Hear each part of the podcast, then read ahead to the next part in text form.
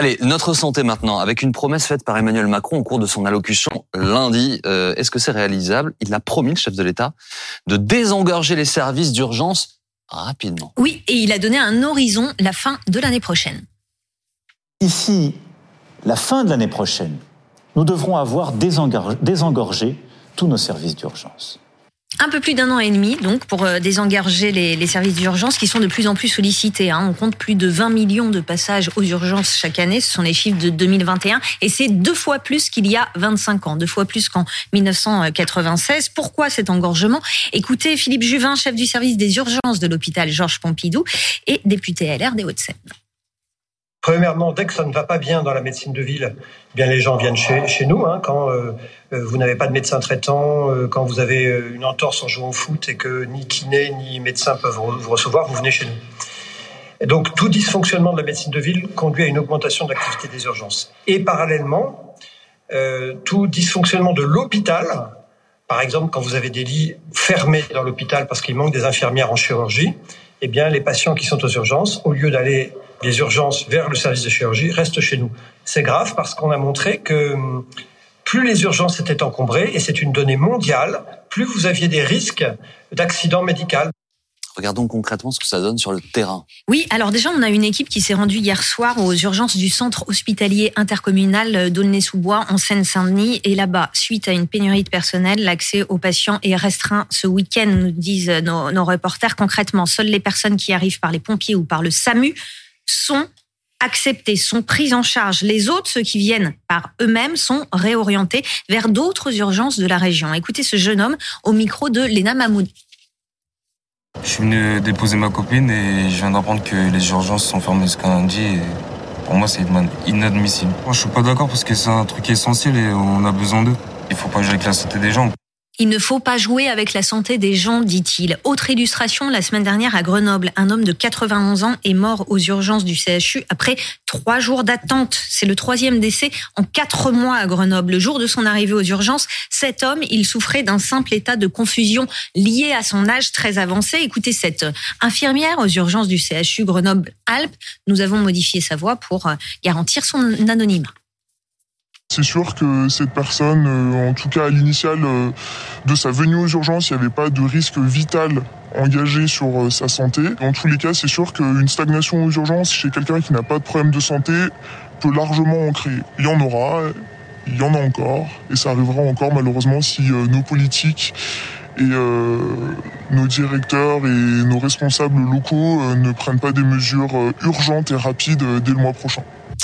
Alors, désengorger les services d'urgence d'ici euh, fin 2024, est-ce que c'est jouable? Tous les urgentistes que nous avons interrogés n'y croient pas un seul instant. C'est le cas de Patrick Peloux, le président de l'Association des médecins urgentistes de France, et il nous explique pourquoi. C'est surréaliste.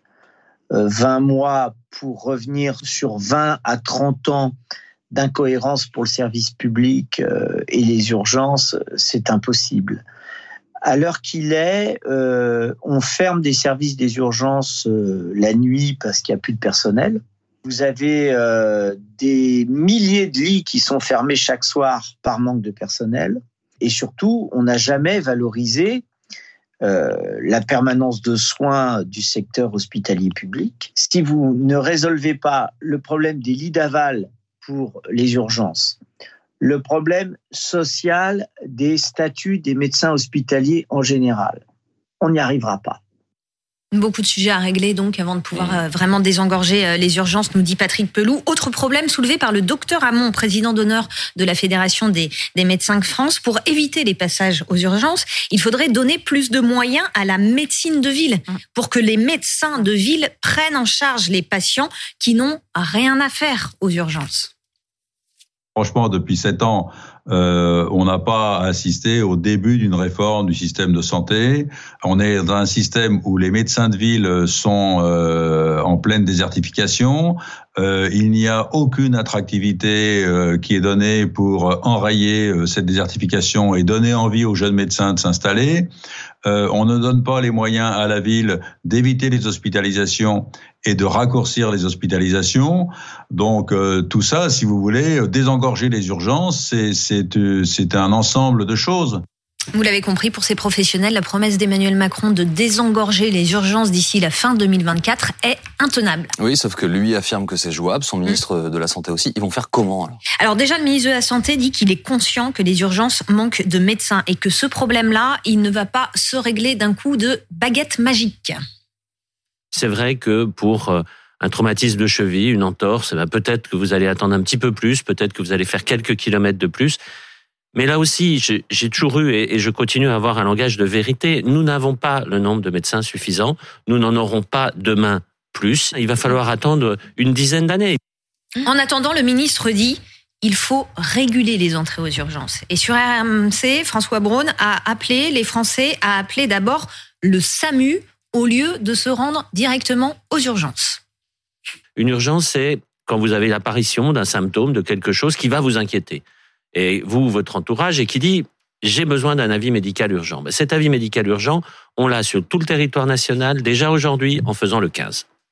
Et le 15 va dire, bah, il faut que je vous envoie une équipe de réanimation parce que c'est peut-être un infarctus, ou alors va vous donner un conseil, c'est un médecin que vous avez au téléphone, un médecin spécialiste, pour avoir la réponse la plus adaptée à votre problème. Oui, il faut passer par le 15. Une bonne piste, dit Philippe Juvin, mais dont on parle depuis des années, qui doit être mieux appliquée et qui n'est pas suffisante. Pour le chef des urgences de l'hôpital Pompidou, il faut aller plus loin. Par exemple, mieux payer les professionnels pour qu'ils acceptent de revenir travailler aux urgences. Et ce n'est pas la seule solution, on l'écoute. Je n'ai pas de boule de cristal. Simplement, je, pense que euh, la magie n'existe pas. Et si euh, le ministère est aussi actif pendant un an et demi, puisqu'on arriverait à 2025, qu'il a été depuis un an, non, on ne bougera pas. Donc il faut agir vite. Alors comment on fait? Bah, Par exemple, simplifie la vie des médecins de ville qui ont des heures et des heures par semaine de tâches administratives. Et je préfère que plutôt que remplir des papiers, qu'ils voient des malades. Ça, nous permettra de voir moins de malades. Euh, à l'hôpital, par exemple, euh, on embauche des infirmières pour rouvrir des lits d'hospitalisation qui vont permettre donc aux urgences de se vider des patients qui sont en attente d'un lit. Tout ça, il faut arrêter de dire qu'on va le faire. Il faut le faire. Le chantier est colossal, hein, euh, Laurent. François Braun, alors lui-même, il faut le rappeler, il est urgentiste. Hein, il connaît par cœur ce, ce sujet, mais donc il s'engage dans les pas du président de la République pour dire 2024 et lui-même concède que bon, les médecins c'est factuel, il faut 10 ans pour former un médecin. Absolument, on a débloqué le numerus clausus, mais on en verra les, les résultats sans doute encore dans 7 ou 8 ans. Euh, je crois que ça date de 2018, hein, c'était euh, sous la période Agnès Buzyn, mais on voit bien qu'on cumule là aux urgences euh, des problèmes en amont Lorsque vous arrivez aux urgences et en aval, en amont, bah, on vient de l'écouter, c'est le problème de la médecine de ville. Euh, c'est connu depuis longtemps. Euh, euh, pendant que vous êtes aux urgences, bah, c'est le manque de personnel. Mais lorsque vous êtes passé par les urgences et que vous devez aller ailleurs, il y a un problème absolument majeur qu'on appelle les lits d'aval. Les lits d'aval, c'est quoi? C'est une fois qu'on vous a soigné en urgence, vous devez aller dans un service de gériatrie, dans un service d'orthopédie, dans un service psychiatrique. Il n'y a pas de lit. Il n'y a pas de lit. Pourquoi? Parce qu'il n'y a pas de personnel. Il manque 34 000 postes d'infirmières non pourvus à l'hôpital. Vous n'avez pas d'infirmières, on ferme des lits. On ferme pas des lits comme ça pour faire des économies. On ferme des lits parce qu'il n'y a plus de personnel. Et régler tous ces problèmes-là aux urgences, c'est en réalité régler tous les problèmes de l'hôpital et même plus largement de la médecine en général. En 20 mois, ça paraît très court. Ça fait 30 ans que ça dure. Ça fait 30 ans qu'au nom de la rigueur budgétaire, on a baissé le nombre de médecins, on a compliqué la vie au travail dans les hôpitaux.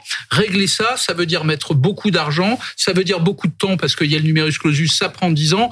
En 20 mois, ça paraît absolument insurmontable. La bah, seule bonne nouvelle. Au-delà de l'argent, c'est le temps qui est incompressible. Absolument. La seule bonne nouvelle, c'est que nos gouvernants en ont enfin pris conscience et que la volonté est là. Mais on peut pas faire de, de miracle euh, en aussi peu de temps un petit mot aussi de traduction juridique et budgétaire de cette promesse. C'est-à-dire que si elle va être mise en effectivité, ça veut dire qu'elle va notamment être inscrite en loi de finances au titre justement des dépenses. Faut pas oublier que ça va coûter très cher. Et notamment, le risque, c'est qu'on ait cet objectif en loi de finances de désengorger les urgences. Mais donc, du coup, le risque, c'est très vite de passer sur un plan B.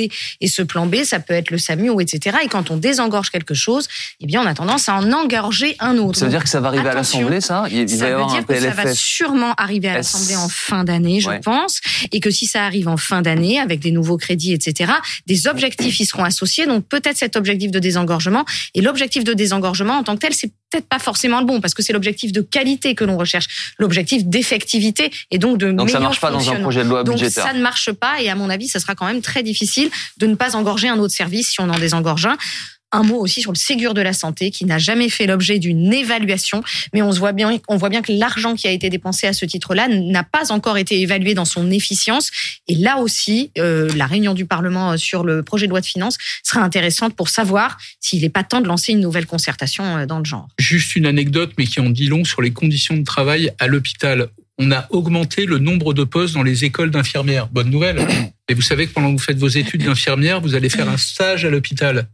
Et quand les infirmières étudiantes voient la vie à l'hôpital et les salaires qu'il y a en face, une sur deux munies du diplôme décide de changer de métier. Je ne sais pas si vous vous rendez compte de ça. Donc la question de la qualité de vie, de travail, de soins apportés aux malades pour les personnels soignants, c'est peut-être ça le vrai sujet. Les conditions de travail à l'hôpital, je mets le salaire évidemment dedans, mais si ce problème-là n'est pas pris à bras le corps, bah, vous ne donnerez pas envie ni aux infirmières ni aux médecins d'aller travailler à l'hôpital.